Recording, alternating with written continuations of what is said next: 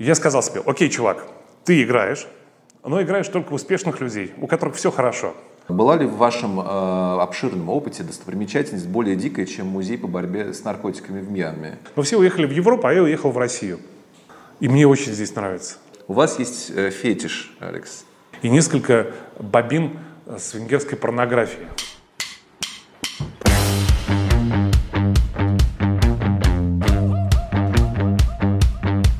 Здравствуйте, друзья! В эфире подкаст «Культурный злой». Я его ведущий, шеф-редактор журнала GQ Дмитрий А. Быков. Сегодня у нас в гостях, приготовьтесь, теле- и радиоведущий, журналист, профессиональный путешественник, писатель, чьи книги экранизируются, кино- и театральный актер, философ, молодой отец Алекс Дубас. Алекс, здравствуйте. Я ничего не пропустил в вашем представлении? Философ причем. Ну, не знаю, мне кажется, что у вас много философии в ваших э, книгах. А сегодня у нас две большие вообще темы.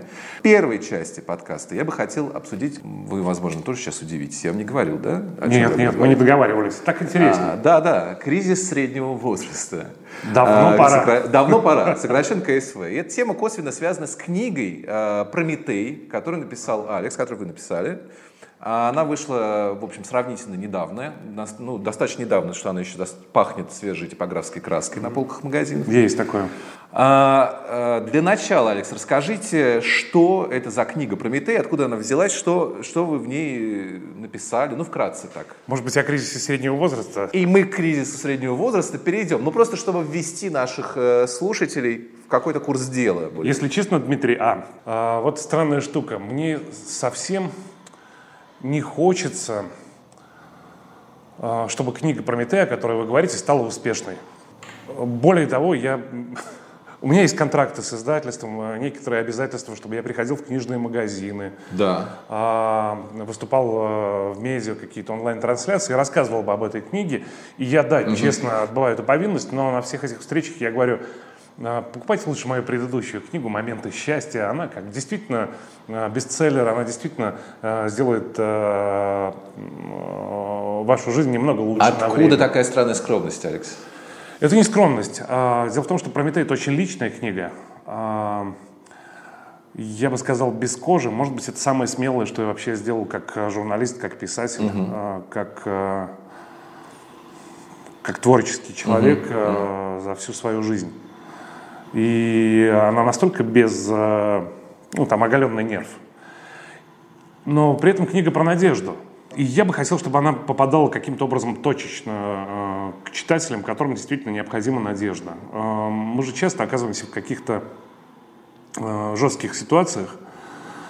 Допустим, от вас уходит любимый человек. Да. Он бросает вас, там, я не знаю, вашу семью, у вас в сердце дыра, потому что как же так? Угу. У вас крах вашей финансовой империи или э, проблемы на работе. Ну, какие-то вещи, которые происходят, они неизбежны. И вот здесь э, возникают твои друзья, которые говорят тебе или подруги, ну, слушай, дружище, тебе надо принять неизбежное. Ну, потому что есть очевидные неизбежные вещи. Mm-hmm. И ты такой или такая, а, да, конечно, с радостью. Я понимаю, что принять неизбежное – это мой единственный выход. Ну, пожалуйста, кроме слов, дай мне инструмент.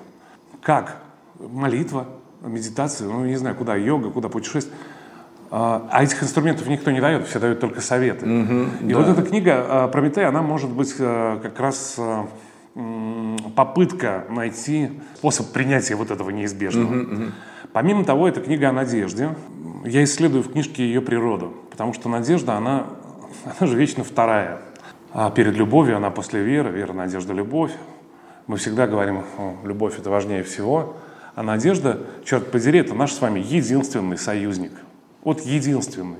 Я водолаз. А, служил на флоте водолазом. Да. А, и мы водолаза били татуировку на плече «Дом сперу спера».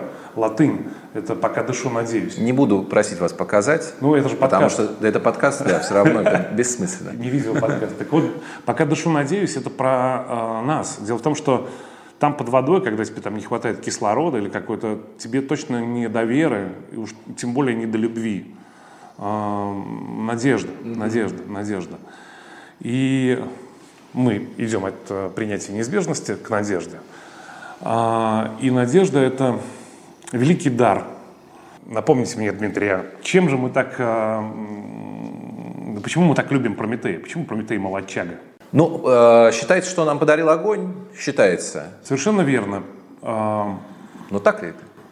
И так, и не так. Э, он нам действительно подарил огонь. Мы сейчас обращаемся к первоисточнику, к Эсхилу, который написал э, произведение под названием «Прометей прикованный». Это трагедия, и впервые мы узнали об этом Титане, который любил человека и нарушил Зевсову волю, и как бы нам дал огонь. Об этом написано, об этом точнее сняли мультики, и Дисней, и наши советские mm-hmm. какие-то мультипликаторы. Да, да. А, но у Исхила там немножко другая история. Прометей, желая спасти человечество, забрал у них дар предвидения и вместо этого вселил в нас слепую надежду. Вдобавок же огонь ты оставил им. Если так разобраться, а, то дар предвидения, какой-то такой рудимент, который, может, остался у каких-то бабушки Ванги или еще у кого-то, он очень пагубен для нас. Потому что что такое дар предвидения? Это мы знаем смысл жизни. Вы знаете, я знаю. Все, Но Георга знает. Ищем. Зачем-то мы его ищем. Нет в этом никакого смысла. Как только мы его узнаем, нам будет плохо. Потому что там у Исхила описывается человечество. А мы жили в скалах, мы были какие-то подслеповатые, и у нас не было никаких мотиваторов э, жить дальше, потому что все мы обречены, мы знаем смысл жизни, мы знаем будущее. А, и это действительно пагубно для нас. И Прометей, видя это, забрал у нас дар предвидения, вселив в нас вместо этого слепую надежду. А великий дар, потому что, возвращаемся к началу, потому что глянцевые журналы будут быть долго, у GQ будут еще большие тиражи, как вы переметнулись, так. Наши семьи будут э, счастливыми, наши браки будут крепкими, наши дети будут расти молодцами, умницами, они будут э, заканчивать лучшие детские сады и школы. Наши э, родители, наши любимые родители, они будут болеть, ну как же, старость, но они будут выздоравливать. Э, мы купим домик в Подмосковье или э, в Европе, и все у нас... Что это? Это надежда. Это надежда. Это единственный мотиватор наш с вами.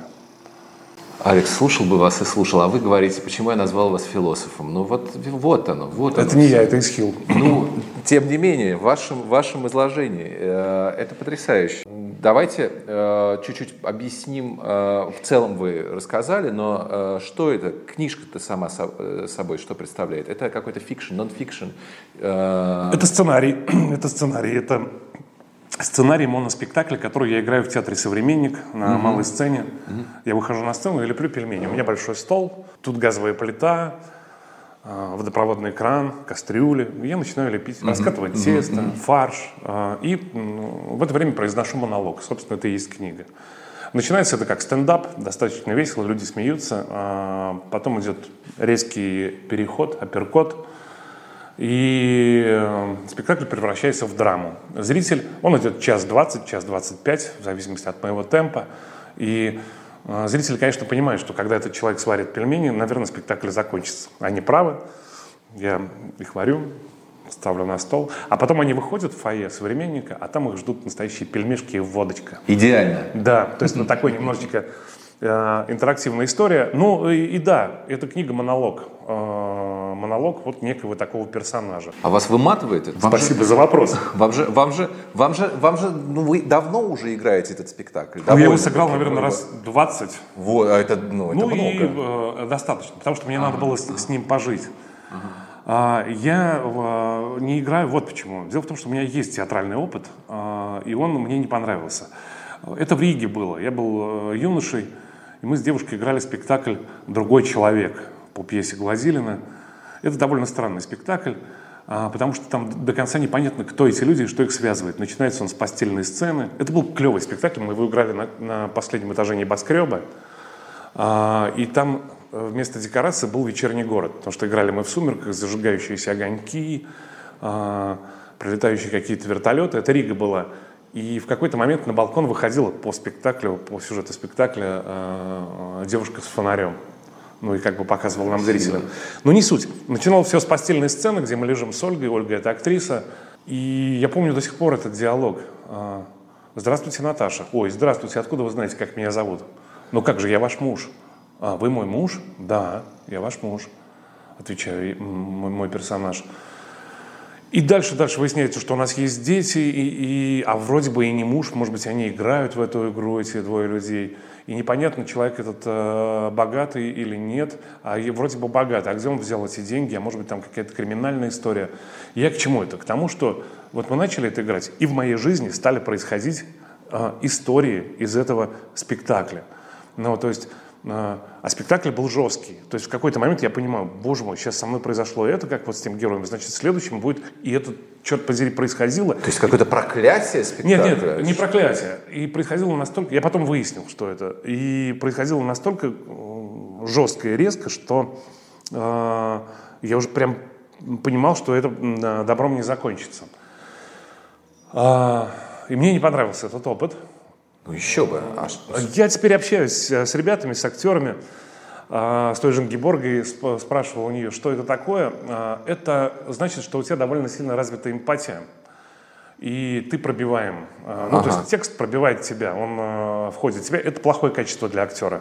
То есть ты можешь на сцене сделать всего что угодно, быть негодяем, королем, умирать, быть любовником, но деревом. не в себя не пускать. Да, но как только звенит э, э, финал, все аплодируют, тебя, ты больше уже, угу. ты снова, э, а я нет. Ну, то есть есть такие люди, которые вот с этим Не могут живут. выйти из образа, собственно. Да. А, не то, что не могут выйти из образа, но почему-то они настолько пускают в себя, что это там начинает пускать какие-то корни. И с тех пор я дал себе клятву. Я сказал себе, окей, чувак, ты играешь, но играешь только успешных людей, у которых все хорошо. Ты не играешь негодяев, ты не играешь, ты, не знаю, опустившихся Хороший принцип. больных, э, умирающих. Ну, то есть ты играешь ну, миллионеров, э, Отлично. Каких-нибудь резонеров, которые что-то такое... Ну, хороших ребят ты играешь, у которых все хорошо. С тех пор так и происходит. Я действительно играл каких-то телеведущих, кино, друзей, э, радиоведущих, сыграл какие-то эпизодические роли. Ну вот в этом спектакле «Прометей», вы, э, я, насколько понимаю, вы играете себя, вы Там делитесь со зрителями, а теперь уже и с читателями, собственным опытом, как бы даря им э, какую-то надежду да, на, на фоне этого. Да, так и есть. В афише этого спектакля было написано, что вы предельно, это я цитирую, предельно откровенно рассказываете о преодолении кризиса среднего возраста. Вот как раз я а, его и заявил, и о нем бы мне хотелось поговорить. Первый вопрос по поводу предельной откровенности вашей э, книги и спектакля, э, когда в связи с чем э, и от чего человеку может начать хотеться исповедоваться перед большим количеством незнакомых людей. А и этом... как это может быть связано с кризисом среднего возраста? Собственно, об этом и книга. Я вам уже сказал, что она начинается как стендап. А, об этом и спектакль. А, о том, а, что является триггером для того, чтобы начать делать спектакль. Это спектакль о создании спектакля. То есть э, я там как раз рассказываю, как mm-hmm. человек э, начинает проходить круги ада от более-менее спокойной жизни. Я много путешествую, и у меня случилось такой неприятный полет, когда выпали кислородные маски из да, да, да, это я читал, да. Да, да, да. И э, больше всего меня, конечно, э, устрашило, не устрашило, я как раз был невероятно спокоен, а, как крестятся, молятся стюардессы. Ну, это вот последний же оплот здравого смысла. И они забились. Я уже не говорю про кричащих женщин и мужчин, детей, а вот молящиеся стюардессы, да, это, это вот впечатляет. А, и в этот момент а, мы летели над океаном. Я что-то вдруг прислушал к себе и понимаю, что я, в общем-то, готов умереть. Ну, готов. Я совершенно спокойно готов умереть ничего такого меня не, не держит на этой земле, вот уж глобального. А, вот такая у меня была мысль. И когда мы приземлились, ну, там все довольны, счастливы, а мысль меня не отпустила. Подожди, э, парень, а это значит, что э, почему у тебя, э, тебе не за что держаться? Но неужели у тебя больше нет то, чего ты невероятно а, ценишь и любишь, что, ты, э, что не, это невозможно потерять. А, и меня эта мысль напугала. То есть это значит, что э, у меня нет никаких... Угу. Связей а, каких-то таких.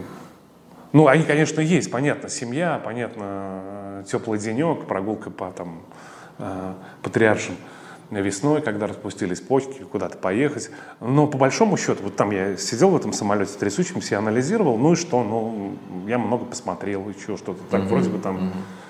Да. И, и, и, и это и послужило э, точкой для начала создания вот этого спектакля и, и, и книги.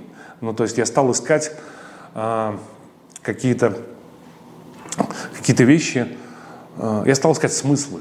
Mm-hmm. Я стал искать смысл. А теперь мы проводим параллель к кризису среднего возраста. Я не знаю, есть ли он у меня. Думаю, что нет на самом-то деле. Потому что я действительно счастливый человек и редко рефлексирую. Прям совсем редко. Вот как вы думаете, почему, когда говорят про кризис среднего возраста, обычно говорят про мужчин? Практически никогда я не слышал, что вот у нее кризис среднего возраста. Mm, любопытно. Давайте как подумаем. Я Давайте. Не знаю, я, я не... тоже не знаю. Мне, вот, мне очень интересно, что, что происходит. Почему этот, эта точка возникает только э, в представлении, в общем, бытовом таком у мужчин, у него. Но... Я могу, у меня есть, знаете, одна примета, да. э, то есть некие признаки, когда ты видишь, что женщина в кризисе. Э, не то чтобы среднего возраста, вообще в кризисе, в принципе. Это, дружище, вот мой совет, журнал GQ. Это когда женщина стрижется коротко. О. А если она вообще лысая, чувак, беги. Потому что э, женщина состригает свои прекрасные волосы только когда, когда она прям реально просто рефлексировал, отрефлексировал, продолжает, может быть, еще немного рефлексировать, и что-то ей надо серьезно поменять. Интересно, и там она мысль. просто израненная, там mm-hmm. она внутри просто на, на, на взрыв. Я сейчас не имею в виду модельную короткую прическу, я имею в виду прям вот радикально да, да, да, постриглась. Неформально. Да, и ей это идет, чего там говорить, и на нее обращает мужчина внимание, но подожди, подожди, пока отрастут, чувак. Вот сейчас не надо к ней прикасаться, потому что там... Э, э, Клокочет. Там, там руины, там руины, парень. Вот. Ну, вот такое наблюдение. Ну, это не Интересно, но в целом, в целом, наверное, э, у женщин реже случается так, подобный кризис, да? Или он как-то по-другому проявляется? Дим, спасибо за вопрос. Я прям поразмышляю. Хорошо. Но... Это тема для следующего нашего Она правда подкаста. Интересна. А, друзья, напоминаю, что в эфире подкаст «Культурный злой». Э, веду его я, шеф-редактор журнала GQ Дмитрий А. Быков. А в гостях у нас сегодня ведущий, писатель, исполин духа, человек, преодолевший и никогда даже не чувствовавший кризис среднего возраста, Алекс Дубас. Как и обещал, э, во второй части мы поговорим про путешествия. Э, сколько стран, Алекс, вы посетили, посетили на сегодняшний день? Или вы сбились со счета? Нет, я недавно считал, как раз а. у меня было свободное время. Так, свободная неделя. И нечем было заняться.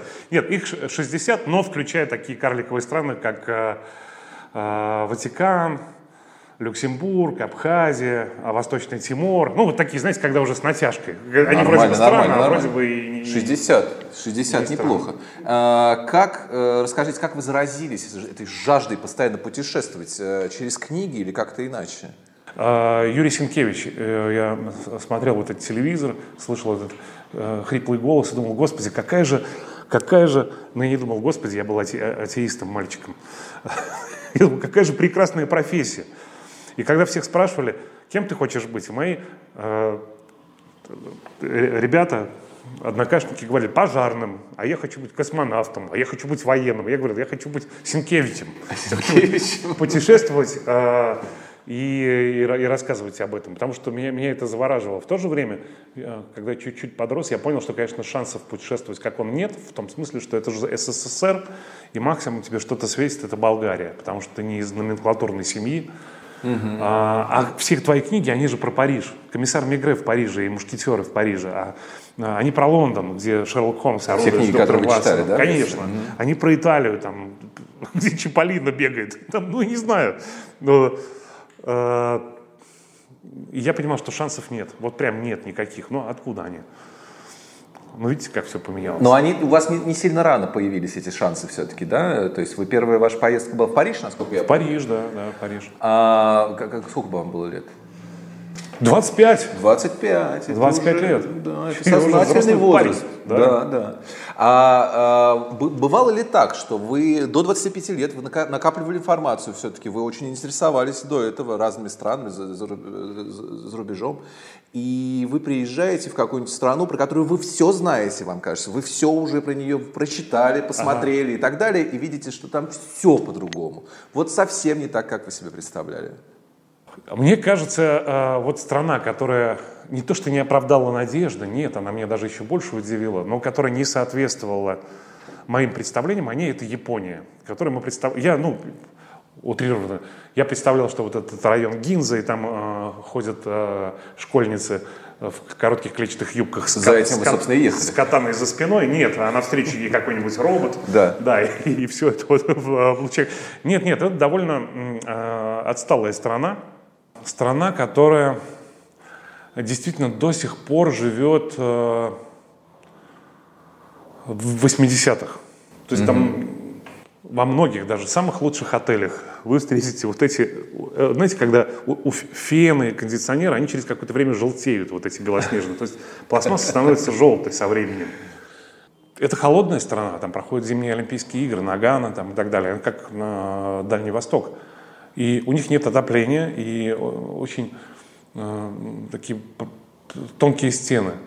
И единственное теплое место в японском японской квартире, в любой в японском доме, это унитаз. То есть там есть унитазы, вы их видели с, с кнопочками, да, еще что-то. Почему э, теплый унитаз? Потому что было довольно много инфарктов. А, потому что в этом холоде человек выбирался из этих э, кучи одеял э, и садился прямо на холодное да, стекло. Его пронзало. Это не потому, что мы хотим как-то усовершенствовать, это просто, чтобы люди не умирали. Угу. Вдумайтесь, единственный... Вот я так и представляю себе Рождество, ну, такое европейское, где семья собирается у, у унитаза, потому что это самый теплый... У камелька, да, там раскладывать суши, там, там еще что-то.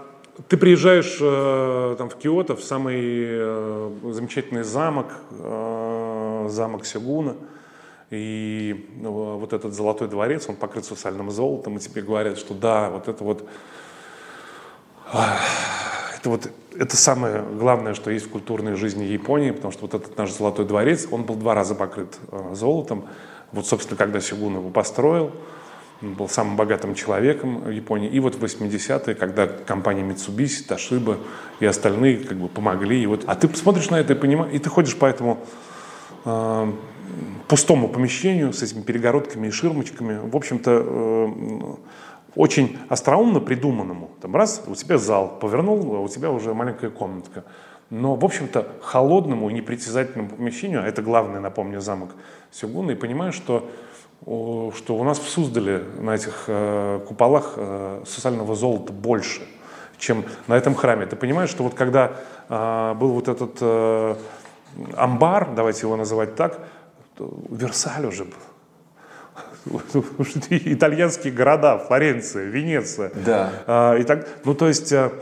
Все езжайте в Японию. И был чудесный, он, вы его публиковали в GQ, он был колумнистом британского GQ, Гилл, Эдриан А. Гил, он, у него тоже было как у ага. вас А. Я нашел, я, его мысли о Японии срезонировали э, с моими, то есть э, э, он пишет о том, что там действительно все вторично, то есть они все хотят быть Элвисами э, и одеваются так, но там нет вот этого э, никакого бэкграунда. То есть это вот какие-то такие... Uh-huh, uh-huh. Он пишет про э, жесткую дискриминацию женщин в Японии, в японском обществе, а это так. Да. Это действительно так. Да. И он допускает вообще э, кощунственную мысль о том, что Хиросима-то это хорошо. А, вот та самая бомбардировка Хиросимы и Нагасаки, потому что это и послужило а, причиной для вот такого экономического скачка а, Японии. То есть у них ушел на второй план национализм, а они mm-hmm. такие серьезные mm-hmm. националисты. А, чувство вины американцев – а, которые стали вкладывать деньги в японскую экономику. Ну вот такая у него довольно странная мысль. Он говорит, простите меня. Интересно, интересно, конечно, спорная мысль. Сейчас мы можем в нее погрузиться, долго ее э, о ней спорить э, или не спорить, я не знаю, просто, э, ну она такая. Про Японию можно скажу еще одну да. вещь. Она э, я люблю Японию, она мне очень нравится. Просто я отвечал на вопрос, что не соответствовало впечатлениям. То есть я ожидал да. хай-тека, а получил Дорогие вот это. сотрудники ну, посольства Японии. Но это Алекс мне понравилось. любит Японию. Я, кстати, э, видел, э, следил, в общем, э, я за вами слежу, Алекс. Спасибо. Вы не скрываетесь. Вашу поездку, вот скажите с этим, была ли в вашем обширном опыте достопримечательность более дикая, чем музей по борьбе с наркотиками в Мьянме? Это смешная штука. Это очень смешная история. Я не помню, была ли более дикая.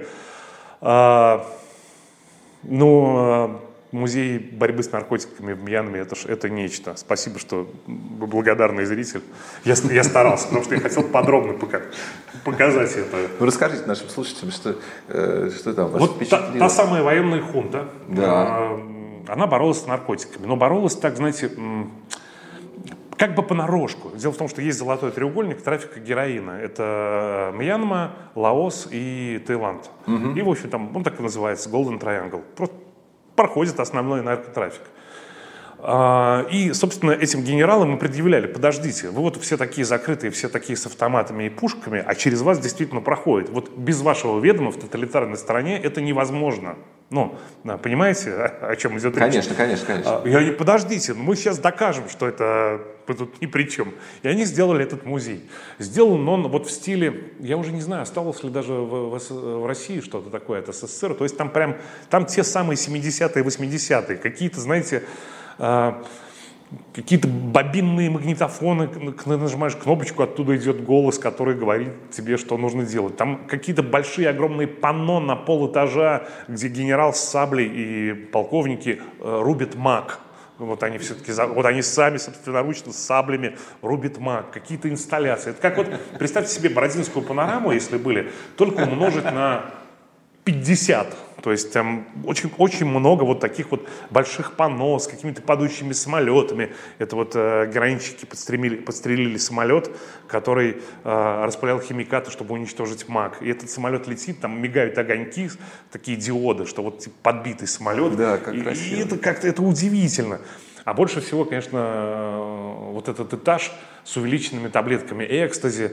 Э, такие Микки Маус, Бэтмен, э, Горбачев там. Да, Горбачев там. Интересно, как действует Горбачев. Ладно, мы думаем потом. Мне кажется, Горбачев действует, вот знаете, так, ты от всего отказываешься. Берите все. Мне кажется, так действует этот. А, сейчас э, у меня практического свойства вопрос. У меня есть такая проблема. Я да. когда приезжаю в какую-нибудь страну, я не, совершенно ненавижу планировать. Поэтому, когда я оказываюсь где-нибудь, наконец я доезжаю, все время откладываю, что, куда сходить, надо подумать об этом. Я, в итоге выясняется, что я вдруг уже в стране. И я понятия не имею, что делать. Я не понятия не имею, куда идти. Так. Есть, э, я, я болтаюсь там как, э, в общем, вы понимаете, что. Э, есть какой-то рецепт, как сделать ваш рецепт путешествия максимально насыщенным насыщенным, без вот этого вот э, рисования графиков там какого-то. Нет, Дмитрий, нет такого рецепта. Нет У меня был один опыт. Я так и думал. А, мы с женой полетели в Будапешт. А, а, и как раз договорились, давай полетим без путеводителя, пусть нас город выведет сам куда нужно. Это были четыре странных дня. Потом, когда я оказался в Будапеште уже сам с проводниками местными, я понял, что мы не увидели практически ничего. ничего. Мы не ели лучший гуляш, мы не съездили в главную баньку, ну, которая там Сечени. Мы не попробовали великих э, венгерских вин, которые они делают для себя. Там, я не про Такайское, а вот а, мы не съездили на барахолку. Очень интересная там барахолка. Я не знаю, зачем я купил это. Планшет военных, ага. такой желтый планшет у венгерских офицеров. И несколько бобин с венгерской порнографией. Ну как, зачем? А, нет, их не на чем смотреть. Ну, то есть, э, меня просто поразило, что вот эта пленка, целый бобин. А там на просвет, если да, там на просвет, там, видно, маленькие да? цветные, э, цветные кадрики. Их там ну, э, сотни тысяч. И тебе их, конечно, не на чем посмотреть. И ты это можешь увеличить. А, ну, просто это стоило там несколько э, форинтов. Я подумал, вот какая интересная штука. Вот,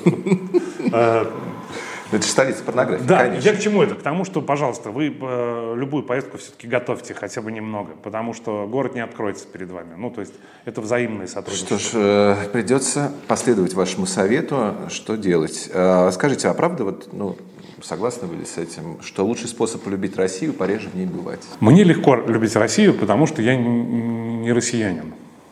А, когда моя страна, Латвия, отделилась от СССР, у нас начала своя жизнь. И, соответственно, мои земляки пользуясь паспортом европейским, э, конечно, тоже, как и я, покинули Ригу, потому что Рига сейчас не самый благополучный город, там грустно, там продувает, там везде написано for sale.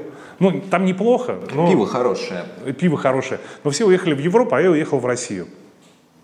А, и мне очень здесь нравится. Мне очень здесь нравится. И, может быть, есть в этом некое лукавство, потому что я, ну, я плачу здесь налоги, но, скажем так, э, не выбираю президента, не выбираю э, Мосгордуму, не, э, много чего не. И поэтому меня это как бы не сильно касается. А, я, значит, предлагаю вам вывести наш разговор на максимальный уровень откровенности. Я знаю, что у вас есть фетиш, Алекс. Их несколько. Их несколько. А, вот давайте поговорим об одном из них. Вы, а, насколько мне известно, стараетесь селиться в номерах отелей, где жили знаменитости. Э, расскажите, где вам уже удалось побывать э, и, главное, зачем? Я писал э, статью о путешествиях для какого-то глянцевого журнала. Если это был не GQ и не Vogue, то давайте а, знаете, его, его, его уже нет, его уже нет, его уже нет. Туда ему и дорога. А, и мне нужно было написать про отель. А, что-то было нужно написать про отель, кроме того, что это там комфортабельные номера, да, да, да. из окна, еще что-то. И я узнал, что здесь жил Марлон Брандо. А, вот прямо тут жил Марлон Брандо, еще что-то. И это прекрасный повод написать еще два абзаца. Как он здесь выходил в халате, как нырял в этот бассейн, как его ждали красотки. Так, а платят по абзацам в том а. журнале, поэтому он и закрылся. Да, да, да. Потом Второй, э, э, да, это был Раффлс в Сингапуре. Чудесный отель, построенный армянами, кстати, э, братьями Саркисянами. И э, там, говорят, жил Вертинский, но это не подтверждено. Но номер с Мерсетом АМ есть. И он мне достался. Я подумал, вот же как интересно. Это, значит, э, Сомерсет Моем, вот сейчас видел вот этот парк, а прошло-то много-много лет. Я сейчас вижу примерно то же самое. А что, о чем он думал? Сидя, наверное, не за этим, конечно, но за похожим письменным столом, что он написал. И вот дальше я уже стал э, прям выискивать такие места. То есть вы, э, отвечая на вопрос, зачем, вы как бы э, стараетесь стать немножко теми да. людьми, которых вы отчасти знаете, потому что они, в общем, известны, потому что они что-то после себя оставили, как бы да, да, стать мне, ими. Мне очень нравится чуть-чуть посмотреть их глазами на на мир. Вот так вот с Чеховым было. А что было с Чеховым? Антон Павлович э, после, после Сахалина попал на райский остров. Это была его следующая остановка. Это был остров Цейлон. Цейлон тогда назывался. И, конечно, э, это был контраст. Это был контраст после ну, Сахалина Цейлона. И он там подзажег, мало записей осталось. Сейчас объясню почему. Но вот письмо, которое он написал... Только на пленке товарищу... в Будапеште, наверное. А? Только на пленке в Будапеште остались Да, записи. да. Но а посмотреть пис... мы их не можем. В письме своему товарищу он пишет, ах, если бы у меня были дети, и когда бы они подросли, я бы им сказал, сукины дети, а знаете ли, что делал ваш папа на Цейлоне? Он в мангровом лесу под, под лунным светом занимался любовью с пышногрудыми полуголыми красотками. Да уж с голыми наверняка. А. Ну, он, наверное, для приличия, да, полуголыми написал, да. Он писал. Он писал там, но, к сожалению, ничего этого не сохранилось. Он писал в этом номере, где я жил. Но сейчас это трехзвездочная гостиница, она называется Orient Express. Когда-то это была люксовая гостиница, там довольно спертый воздух, но есть сьют Антона Чехова, внизу стоит его бюст. А когда ты заходишь туда, там довольно странные картинки. Там портрет Чехова, там картина, где он, человек похожий на Чехова в мангровом лесу с полуголыми красотками.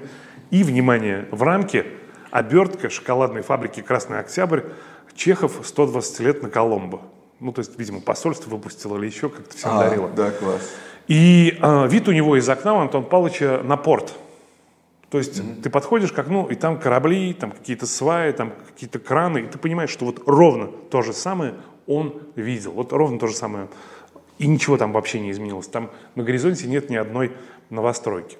А почему э, он ничего не привез оттуда? Потому что все сожрал мангуст. Э, есть фотография, э, где сидит Чехов и Мичман Глинка, его товарищи, они сидят с мангустами. Они купили на Коломбо, мангу, в Коломбо мангустов. То, что писал Антон Павлович, мангуст сожрал. Вот в этом самом номере. Вот сволочь. Вот прям все его путевые заметки. И потом Чехов уже больше не возвращался э, к Цейлону. Он просто сожрал, и он назвал его сволочь. Совершенно верно. То есть мангуста звали сволочь. Он привез его в Москву. Ожидая, и... когда заметки наконец выйдут, естественно. Нет, нет. Вот эту сволочь привез, всем показывал, смотрите, как это, это, какая большая смешная кошка. И жили они как раз в районе Сретенки вот с этим мангустом, но он не прижился там у Чеховых, он отдал его в московский зоопарк. Это очень круто, да. А, а вот э, если привязаться к этой фразе, которую Чехов написал своему другу, или, может быть, даже брату... Э, про Ты то, издатель его был. Не без гордости он явно об этом писал. Mm, да. а, о том, как, значит, он в мангровых лесах э, с э, этими красавицами.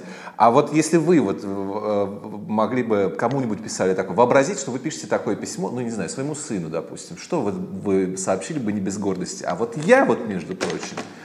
У меня есть история про то, а, что у меня была возможность изменить мир, повлиять на судьбу, не только свою, но и вашу конкретно. Те, кто слушает сейчас это, но я этого не сделал.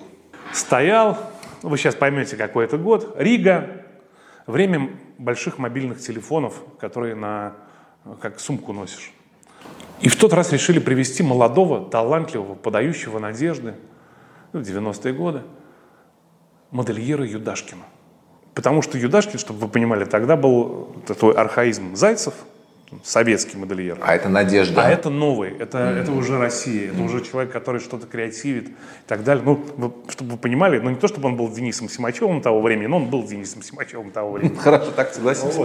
Я подумал, какая хорошая история, давайте его привезем и в Доме конгрессов в Риге сделаем вот эти а, показы. Давайте. И вот а, вокзал, и мне выдали на работе вот этот мобильный телефон, чемоданчик, и у меня оранжевый пиджак а, двубортный. А, я стою и жду а, делегацию, которая приехала из Москвы на Рижский вокзал. Выходит Юдашкин, его жена, а, директор Дома моды Юдашкина Людмила Рудская. Тогда, в те времена, 90 ну, женам богатых давали магазины, еще что-то, может, журнал, ну, ей дали целый дом моды, вот она им управляла. И самое главное, оттуда выпорхнули 10 манекенщиц. Это красивая история. Вот так, здесь визуализируем, друзья, так. А манекенщица. Юдашкин сразу ко мне так, ой, какой интересный у вас пиджак форелевого цвета. Форелевого цвета. Я такой, конечно, господи, ну вот же он талант. В этом оранжевом кирпичном цвете разглядеть форель. А, эти девушки меня ошеломили, потому что я никогда таких не видел. А, они были самосовершенство, вот эти 10 манекенщиц. Они были высокие, умные и красивые. Я, правда, таких никогда не видел. И особо мы подружились с двумя. А, одну звали Аню, другую Мариана. И там была комичная история, чтобы а, не забирать вещи. Юдашкин шел шубу для королевы Елизаветы. Там было много дорогих вещей. Он такой алярию сделал. И мы, я оставил охранника Андрея с пистолетом, чтобы он ночью ходил по дому конгрессу, чтобы никто не украл, не спиздил шубу. И он ходил с этим пистолетом и говорит, потом мне говорит, я, знаешь, замерз, потому что холодно. И я взял эту шубу, надел и лег на, на пальто, вот с, пестиком заснул. Но не суть. И мы приехали, э, мы приехали э, в эту Юрмалу, и вот ужин, и здесь, собственно, начало истории. Так. Мы сидим за столом, играют еврейские музыканты, мы же принимаем гостей. И я говорю девчонкам, а слушайте, поешьте угря. Вот угорь, это вот наша Балтийская, это вот это самое. А это Людмила Рудская вдруг начинает орать. Нечего им жрать. Да посмотри, как у них бока отвисли, Вы уже столько жрете, знаете, вешалки ходят здесь, ну, как-то вот это была очень агрессивная, вредная э, женщина. Окей. Вот на этих прекрасных созданиях, на этих газелей, ланей. А, да, да, говорю, а сейчас давайте пойдем, а, закат, Юрмала, еще что-то, пойдемте погуляем. Пойдут они гулять, а? мешки под глазами, забухаете опять вот. Там, а и показ завтра, еще что-то. Ну, то есть оно прям ну, хамло, вот такое жестокое да, да. какое-то, директор дома моды. А, конечно же, мы пошли гулять с этими девчонками. А, и это было прекрасно. Мы гуляем по этому морю. А у Марианы там оказалась тетушка в Юрмале, а сейчас октябрь, и она не видела эту тетушку. Мы с, тет, с тетей на веранде э, сидим, пьем чай с крыжовником, вареньем. Есть разговоры, еще что-то. И вот это было удивительно. А, и в этот день случился у вас в России путч. И это Белый дом, и это танки, и это по телевизору показывают э, в каске Роскова с автоматом, и вот куда-то движение еще, выстрелы. Это, ну, у вас здесь творится каша, вот прямо сейчас. Но не суть. Факт то, что мы гуляем а, с Аней и с Марианой а, по морю, и что-то обсуждаем все это. Они, а что творится там, а как, это переворот, еще что-то. И вдруг кто-то из них предлагает, а давайте ее возьмем в заложники. Кого? Ну, вот эту суку. И нам нравится эта идея, потому что она действительно, ну, отрицательный персонаж, плохой персонаж. И мы, шутя, гуляя по э, закатному пляжу, проговариваем, как мы берем в заложники эту женщину. И чем больше мы говорим, тем больше мне нравится эта идея. То есть я понимаю, а ведь все возможно. То есть смотрите, э, у нас главная компания, которая занимается концертной деятельностью э, в Латвии. Я знаю всех журналистов, Евроньюз, BBC, там, ну, это столица, там представлены все, там, Франс Пресс. У меня есть друг с пистолетом. Э, мы ее берем, а, и говорим, вот если сейчас в Москве, вот, круглый стол, журналисты, у нас в заложниках э, жена вот этого Рудского, который устраивает буч в Москве, если сейчас он не прекратит, э, не издаст Белый дом, мы, Марьяна говорит, мы ей отрубим палец. Она, видимо, давно уже планировала. То есть уже прям... Аня, а что будет? Да ничего не будет. Ну смотри, нас, конечно, посадят потом. Нас, конечно, посадят. Но ведь Ельцин-то победит. Э, и нас отпустят. Ну, они же, Россия сделала так, чтобы нас отпустили. Потом это же мы за добро. Очевидно, что вот тут демократия, а здесь какие-то ретроградный Меркурий. То есть мы, правда, за добро. То есть ну, ничто вас не останавливает. Вообще ничто. Ну, то есть, ну, некие какие-то моральные какие-то вот сомнения. И вот у нас наступил ужин, и ну, мы в шутку это все говорили ужин, я пошел, а этой Рудской нет, и я говорю, я пойду за ней, и поднимаюсь к ней в номер, она жила в мегалюксе, даже Юдашкин не жил в таком. И там темно, я постучал, никто не говорит, я открываю, одна комната темно, второй, и там где-то телевизор работает, я подхожу и вижу следующую картинку. Она сидит перед телевизором, сгорбленная и плачет. А по телевизору показывают ее вот мужа, дымящийся белый дом, он такой усатый, что-то кричит, там, а, да, там, а, и она плачет. Я вдруг понимаю, что ну, для нее-то он близкий человек. Может быть, она его называет там чулочком или там пятачком. Ну, это же нормально. Ну, а, ну то есть, и вот эта ее кровинка какая-то, вот сейчас вот там, делают не... Как... А у них же был налаженный быт, ее сделали директором дома моды, у них было все. И сейчас она э, понимает, что все рушится, все. И она прям плачет. Я ее взял за плечо, отвел туда в этот... Она поужинала, и, конечно, ни, ни, ни, никого мы не брали в заложники. Сам факт, то, что у меня была возможность а, повлиять на ход события, истории, на ход как? этой истории. Она правда была. Ну вот была. А, и она была даже просчитана. Но я этого не сделал. Как бы это закончилось? Чем бы это закончилось? Неожиданный козырь или Джокер, выброшенный в этой колоде политической э, в Риге, к чему бы он привел, обозлило бы. Не, это непонятно. Но такая возможность была. Возможность действительно изменить мир. Алекс, как это прекрасно. Я все, всем, э, всем, всех призываю пойти на спектакль «Прометей», пока еще Алекс в нем э, участвует. Купить так или иначе книжку. И спасибо вам, Алекс, за то, что вы такой. Спасибо.